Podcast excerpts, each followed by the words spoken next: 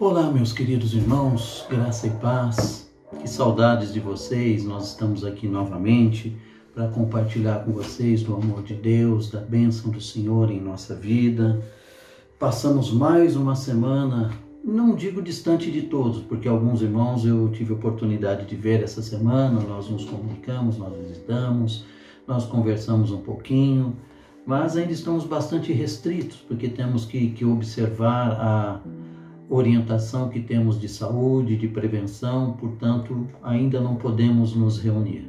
Mas com a graça de Deus, nós vamos passar por esse período e vamos sair ilesos, não é? Que é o que desejamos. Que Deus continue abençoando as nossas vidas e nos protegendo. Queridos, eu já tenho falado a vocês eh, sobre os tempos que nós estamos vivendo, sobre as dificuldades que estamos enfrentando agora e outras que vão surgir ainda, que vão nos abater, e precisamos estar firmes e perseverantes nessa ocasião, mas também precisamos, como diz o apóstolo Paulo para Timóteo, pregar a palavra de Deus em tempo e fora de tempo. E algumas pessoas têm dito para mim, é, que estão encontrando alguma dificuldade nesse sentido. Pastor, como que eu vou fazer para pregar? Eu não tenho jeito para isso. E, e, queridos, realmente parece uma coisa simples, mas eu reconheço que existe bastante dificuldade em apresentarmos a palavra de Deus a quem não conhece. É, e o amor de Cristo, o amor de Deus, o Evangelho do Senhor Jesus, e muitos me perguntam como que eu vou adentrar no assunto, como que eu faço para estar falando do amor de Deus. E aí eu, o que eu posso, eu gostaria de falar com você hoje sobre isso e o que eu posso te, te ilustrar, né, acrescentar para o teu conhecimento, é, conversando com, com um jovem há algum tempo, ele estava apaixonado, ele descobriu a paixão, o amor da sua vida. E tinha descoberto naquela semana.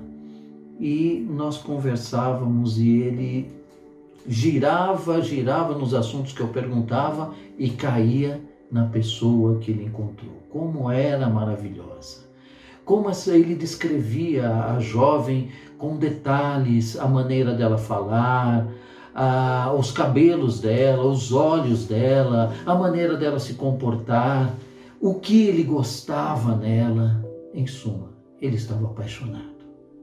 Então, vai aí a primeira dica para você.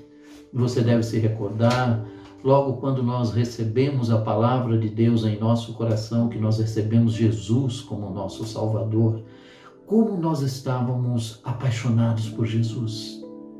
Nós queríamos contar isso para todas as pessoas e sem dificuldade alguma. A gente encontrava formas de dizer, a gente falava disso e, e, as pessoas nos ouviam atentamente. Sabe por quê? Porque nós falávamos com entusiasmo. O entusiasmo é importantíssimo para pregarmos a palavra de Deus. Mas eu gostaria de, de estar usando hoje o, o Salmo, livro de Salmos, o maior salmo que tem na Bíblia, o 119.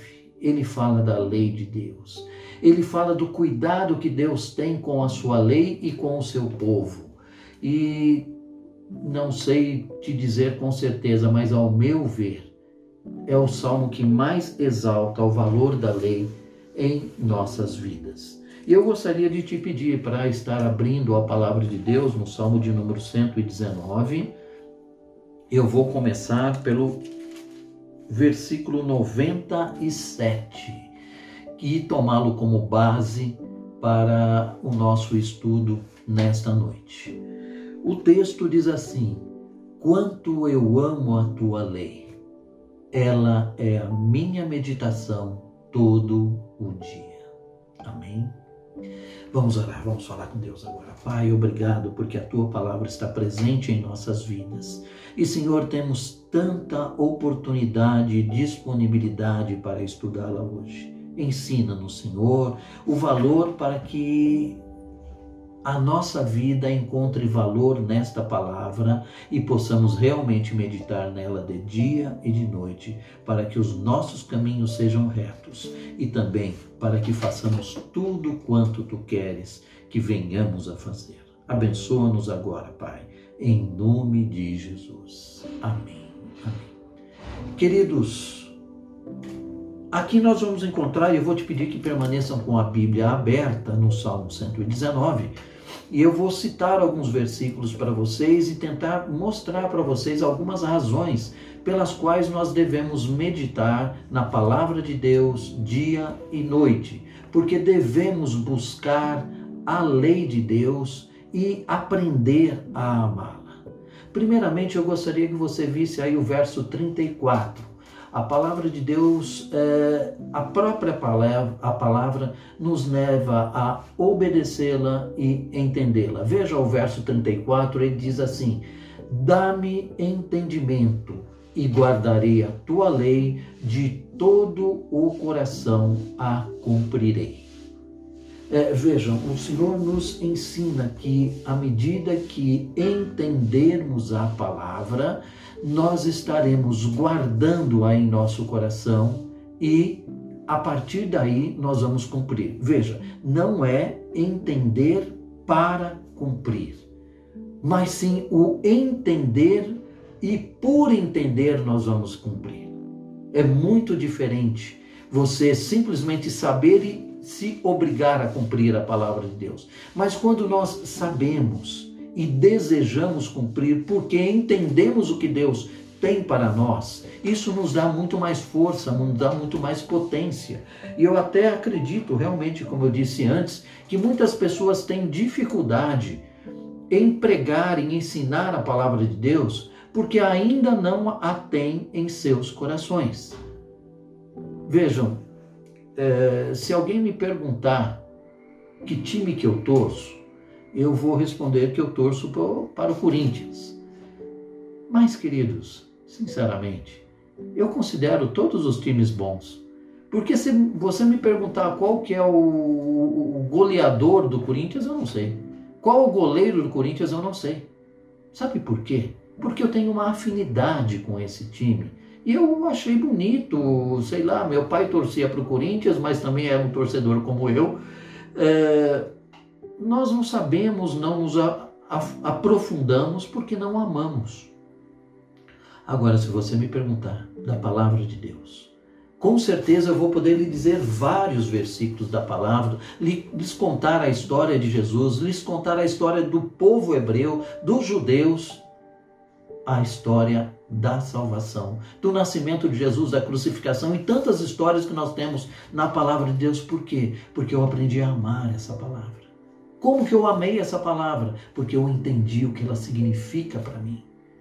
Quando o Senhor orienta Josué a não tirar os olhos, não se apartar dele, o livro dessa lei, meditar de dia e de noite, o Senhor tinha o um propósito na vida de Josué de fazer um grande líder ali e para isso ele precisava conhecer os preceitos de Deus para fazer prosperar os seus caminhos, ou seja, para que fosse à frente, para que as coisas lhe dessem certo. Então, eu entendo isso para mim também, para a minha vida. Quanto mais eu estudar esta palavra, mais eu poderei fazer prosperar os meus caminhos, ou seja, os caminhos que Deus tem preparado para mim. A segunda razão você vai encontrar também dentro do Salmo 119, nos versos 5 e verso 6. Diz assim: Tomara sejam firmes os meus passos, para que eu observe os teus preceitos. Então não terei de me envergonhar quando considerar os teus mandamentos. Tomara sejam firmes os meus passos. Sabe o que a lei de Deus faz? ela evita confusão e evita dúvidas na nossa vida. E dúvidas nós temos diariamente, sabe por quê? Porque nós tomamos decisões diariamente. À medida que temos uma situação difícil, um problema, nós temos que decidir com respeito a ele. E o Senhor nos mostra os seus preceitos, os seus mandamentos. E nesses mandamentos nós vamos criando em nós princípios Nós sabemos o que é certo, o que é errado, o que é pecado, o que não é pecado. Nós podemos proceder sem estar dependendo da mentoria de outra pessoa. Há pessoas, e eu já citei aqui, quando nós nos convertemos, logo no primeiro amor, nós ficamos colados e grudados ao nosso pastor, sempre perguntando: isso eu posso, isso eu não posso, isso eu devo, isso eu não devo, isso vai agradar a Deus, isso vai entristecer a Deus. Porém, o que o Senhor deseja é que isto esteja escrito em nosso coração. E esses são os preceitos de Deus que se tornam princípios do homem e da mulher de Deus. À medida que escrevemos a palavra em nosso coração, nós não pecamos contra Deus. Amém? Que beleza que é isso, né? O, o Salmo 119 é maravilhoso. Ele fala do que Deus deseja de nós com respeito a essa lei. Então, estaremos tirando a dúvida de nosso coração. O, o apóstolo Tiago, eu gosto sempre de citá-lo, porque ele diz que o homem que duvida é semelhante à marola, à onda do mar que vai e volta, e certamente ele não prosperará. Ele não seguirá em frente, ele não terá vitórias, ele não terá conquistas, ele não será uma pessoa realizada. Mais tarde eu ainda falo um pouco mais sobre isso. Mas vamos então para o verso 63, que fala também sobre os relacionamentos sociais positivos que nós podemos ter. Vamos dar uma olhadinha lá. Salmo 119, verso 63. Companheiro sou de todos os que te temem e dos que guardam os teus preceitos. Eu sou companheiro de todos os que te temem e guardam os teus preceitos. Aí fala muito de relacionamentos. Volto a dizer, eu entendo porque muitos não conseguem pregar a palavra de Deus. Por quê? Porque a palavra de Deus não está na tua boca. Ela não é usual, ela não é costume. Ora, nós somos cercados por várias pessoas. E quando eu me reporto aos evangelhos, que eu vejo que o povo de Deus, no tempo de Jesus, era cercado por romanos. Muitos romanos viviam ali e, e, e assenhoravam o seu trabalho. Mas eles preferencialmente andavam com o seu povo. E à medida que nós estamos com iguais, nós temos a mesma afinidade. Nós falamos dos mesmos assuntos. Quando você pode ver como é diferente nós estarmos com um servo de Deus e nós estamos com uma pessoa que não serve ao Senhor. O apóstolo Paulo fala sobre isso com respeito a julgo desigual. Muitas vezes não prestamos atenção nisso quando estamos procurando alguém para ser o nosso parceiro, a nossa parceira durante a vida. Eu quero me casar com alguém que seja bonito, que seja inteligente, que trabalhe bastante, que faça isso, faça aquilo, e deixamos por último que alguém que sirva a Deus, alguém que seja e tenha princípios de Deus. E isso nós deixamos para depois, porém, eu diria que isso é fundamental. Porque chegarão momentos em que nossos princípios se diferenciarão dos princípios da outra pessoa. Jesus, ele disse lá em Lucas, no capítulo 6, no verso 45, o homem bom do seu bom tesouro do seu coração tira coisas boas. Mas o homem mau do mau tesouro tira o mal. Porque a boca fala daquilo que o coração está cheio. Então, por que, que temos dificuldade de pregar a palavra de Deus? Porque ela não está enchendo o nosso coração. Talvez muitos tenham facilidade em falar do futebol, ou da política, ou até do Covid. Quantas informações temos recebido? Até ontem mesmo é, eu vi uma pessoa falar: olha, nova determinação do estado de São Paulo, fecha tudo a semana que vem. Como as pessoas têm prazer em entregar más notícias. Olha, isso me reporta muito a Provérbios que diz: aqueles pés velozes, velozes para levar a má notícia, a catástrofe. Deus abomina isso. Não sejamos assim. Quando conhecemos a palavra de Deus, nós entendemos que vale muito mais você incentivar uma pessoa no caminho positivo do que falar asneiras para ela, do que falar para ela catástrofes que podem acontecer. Por isso que eu me preocupo bastante nesse momento com os profetas do final do mundo. Olha, porque Deus vai te julgar e você vai para o inferno. É uma verdade, queridos. O Senhor vai julgar a todos. Mas muitas das profecias estão escritas para que tenhamos entendimento daquilo que vai acontecer e que para podermos nos livrar do dia mal. Então Deus tem misericórdia de nós, Ele tem amor por nós e Ele está mostrando esse amor por intermédio da Sua palavra. Quando nós conhecemos a palavra de Deus, nós passamos a ter relacionamentos que venham alimentar esse conhecimento dentro de nós. Como é bom você conversar com uma pessoa que conhece bem a Bíblia, não é?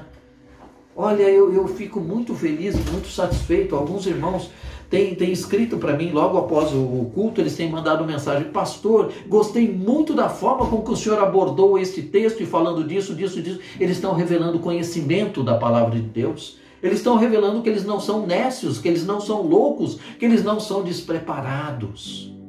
Infelizmente, gente, muitos crentes são como eu sou um corintiano. Só tem afinidade pela palavra de Deus e pelas coisas de Deus. Só acham bonito. E como eu já disse em outras mensagens aí, ficam utilizando-se de jargões cristãos. Eu amarro em nome de Jesus, eu faço isso, Deus vai abençoar, Deus não vai abençoar, como se fossem autoridade no que estão dizendo. Amados, a nossa autoridade não vem só pelo nosso falar, não é demonstrada só no nosso falar, mas principalmente pelo nosso viver. Volto lá para Tiago. Tiago diz assim: aquele que é sábio e é entendido, mostre por suas obras em mansidão, não em agressividade. Quantas pessoas estúpidas, os irritadinhos que tem aí pela vida, que são agressivas, que têm a, a resposta na ponta da língua. Para que isso? Para se tornar desagradáveis e chatos e ninguém ter amizade com eles? para bater no peito e dizer: Eu sou assim mesmo. Olha, querido, se eu puder bater no meu peito e dizer: Eu luto para ser a imagem de Jesus. Paulo fala aos Coríntios, no capítulo 15, no verso 33, não vos enganeis, as más conversações corrompem os bons costumes. Crente falando palavrão, Crente que se utiliza de palavras de baixo calão. Gente, palavrão não é só xingamento. Palavrão é toda palavra torpe. Sabe o que significa isso? Palavra de significado baixo, que nós pronunciamos com a nossa boca. Aonde que nós adquirimos isso? Das más conversações.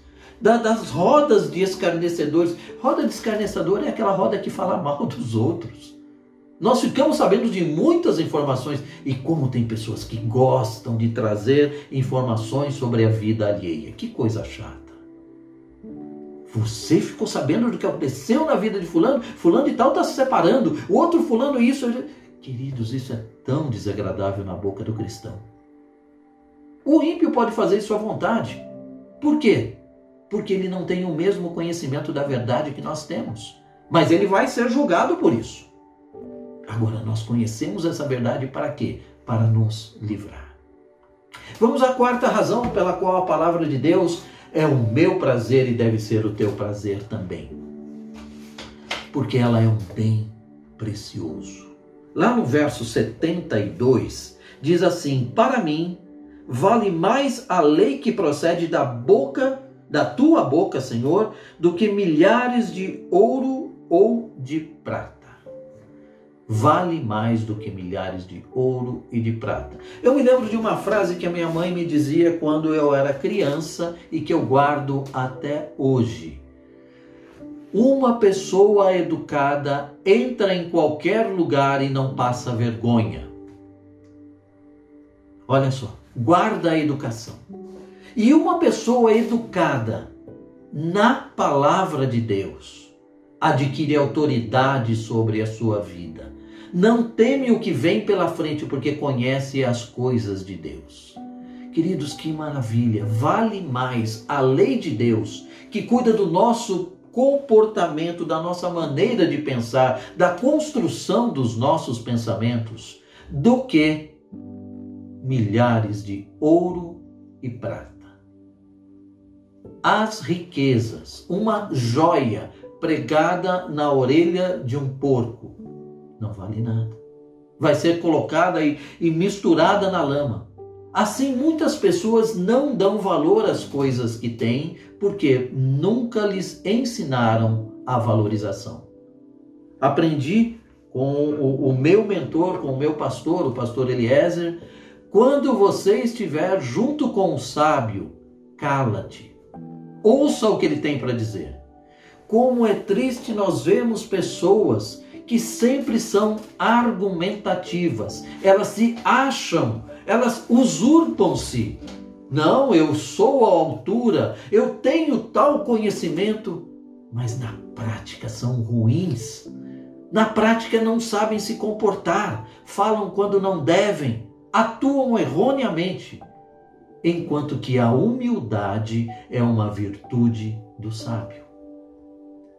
Vejam, e, e voltando ao, ao tópico principal que eu quero desenvolver com vocês como pregar a palavra de Deus, que é um bem precioso. Queridos, nós precisamos contemporaneizar, entender os dias, diferenciar dias de dias. Eu me recordo que me parece que a última vez que eu estive em São Paulo, eu passei na Praça da Sé, eu tive que passar ali em frente. É, perdão, foi a Praça da Sé, foi o Largo São João. E, e, e estava lá um homem com uma Bíblia na mão, gesticulando com a Bíblia, gritando em brados, e ninguém lhe ouvia. As pessoas passavam até do lado dele e procuravam não ouvi-lo.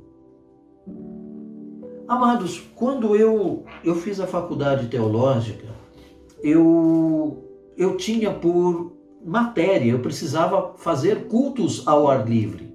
E todo domingo à tarde, após o almoço, durante um período, enquanto eu estava nessa matéria da, de pregação, é, eu, meu pastor havia, o pastor Lauro Campos, havia deixado que eu cuidasse de uma congregação e que dom, domingos à tarde eu tinha que pregar em praça pública. E lá estava eu com um grupo da igreja, com uma caixa de som, um microfone e pregando para as pessoas.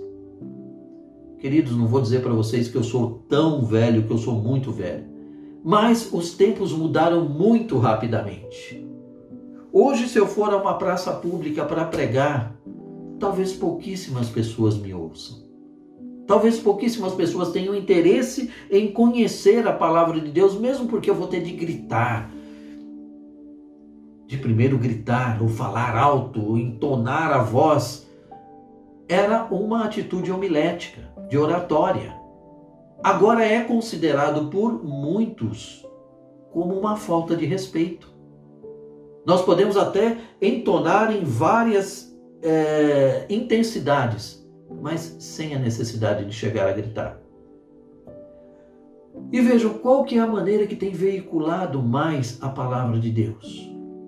Se vocês observarem, eu fiquei admirado de ver os nossos cultos, tanto no Facebook como no, no, no YouTube, é, chegaram a atingir 4 mil pessoas, 7 mil pessoas.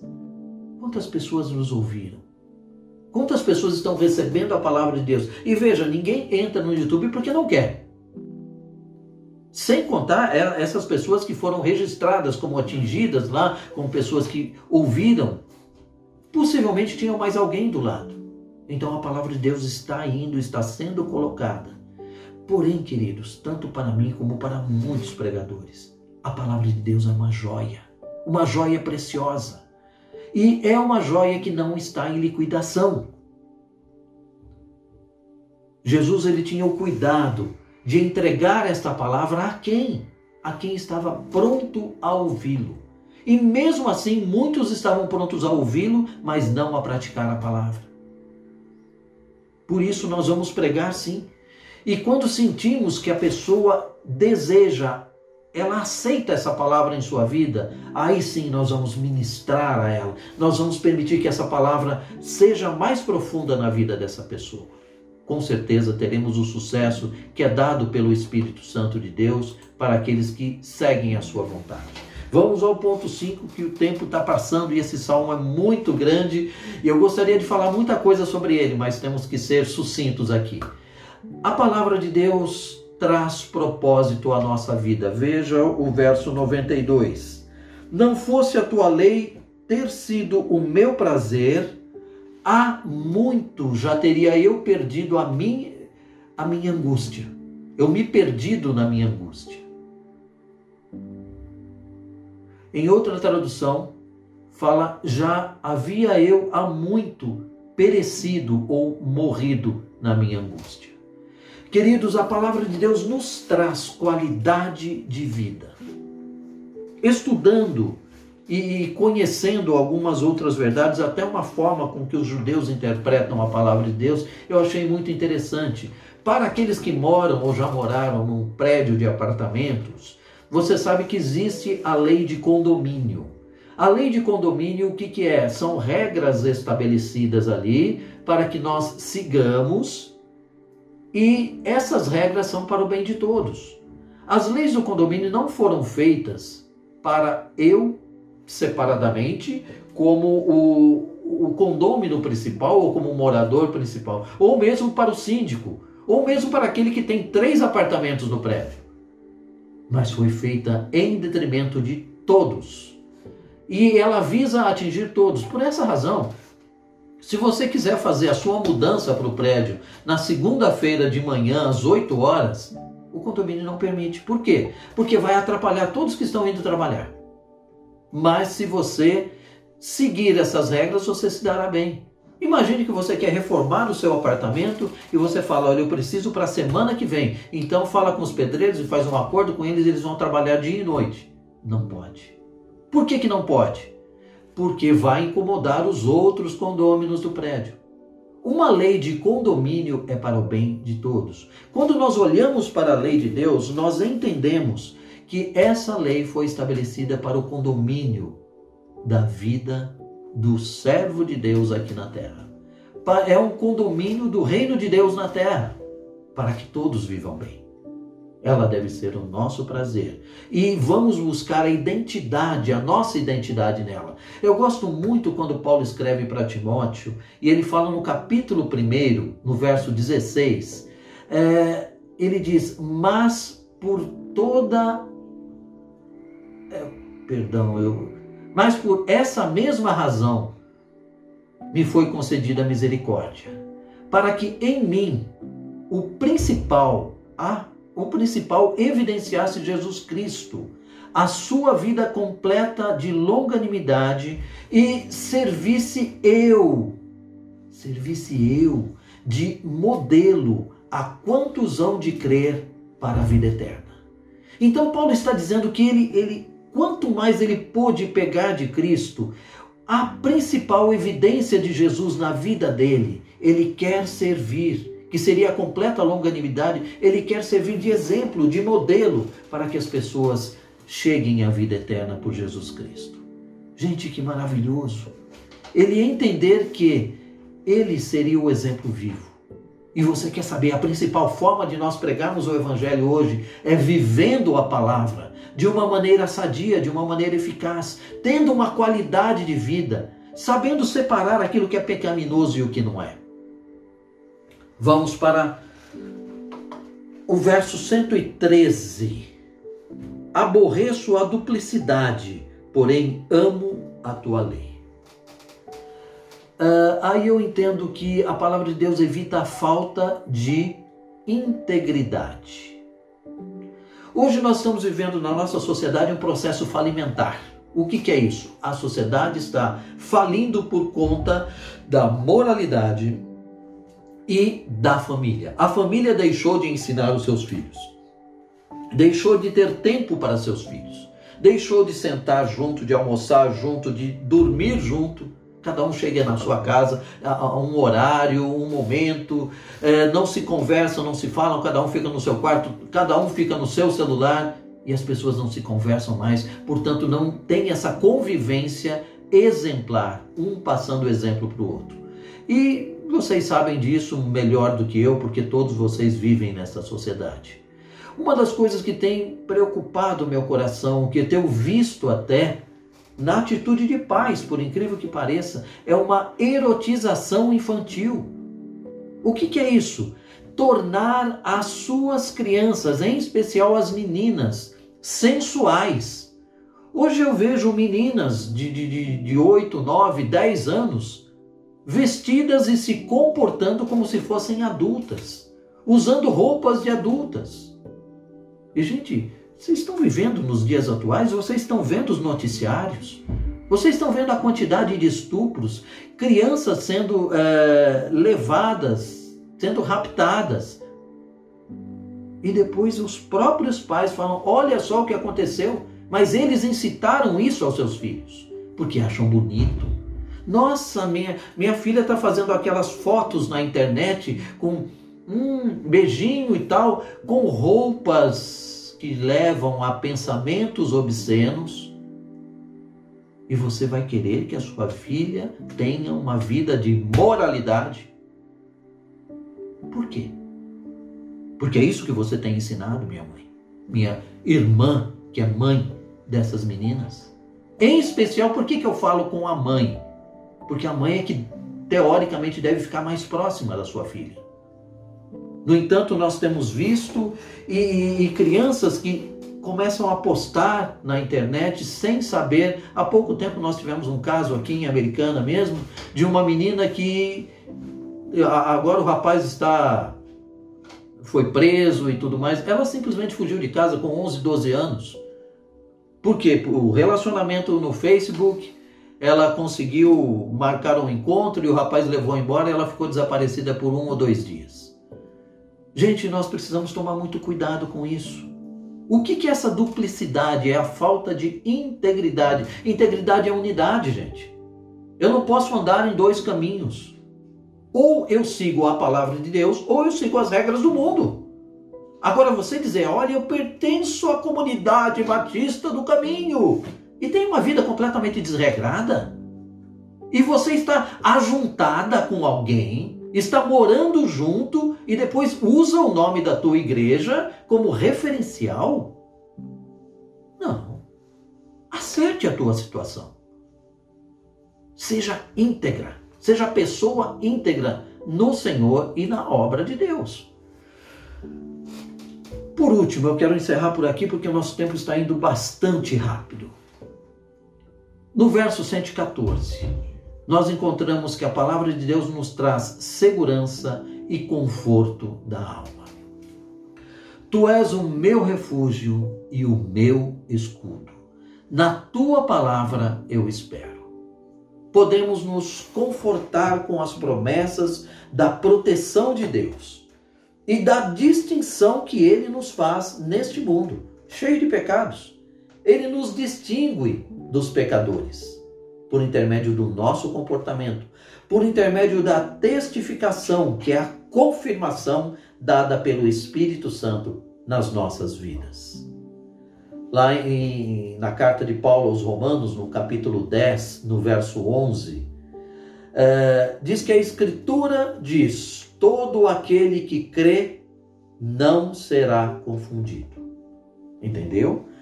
todo aquele que crê no Senhor significa que pratica a palavra de Deus não será confundido. Nós encontramos várias razões para servir ao Senhor. Eu creio que eu apresentei para você hoje. E também apresentei a razão.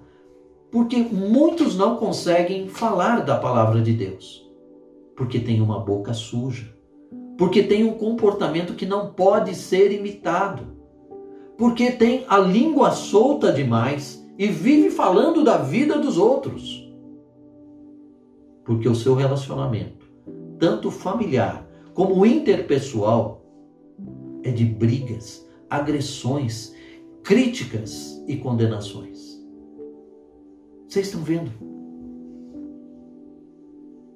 Não pense que só você, só eu vivemos essas dificuldades. A nossa vida é um processo de mudanças, é um processo de crescimento. Os apóstolos, os discípulos que se tornaram apóstolos, conviveram com Jesus três anos em um tratamento intensivo e foram mudando o seu comportamento diante daquilo que eles viam e ouviam no Mestre. Hoje nós temos a palavra de Deus escrevendo para nós tudo aquilo que aconteceu e nos trazendo a lei, nos trazendo livros inspirativos e orientação de como proceder. Traga essa palavra para dentro do teu coração e você terá sucesso na tua vida. E você vai aprender a pregar a palavra de Deus de uma maneira natural, de uma maneira intuitiva, e o Espírito Santo vai te usar poderosamente. Que Deus te abençoe em nome de Jesus. Amém.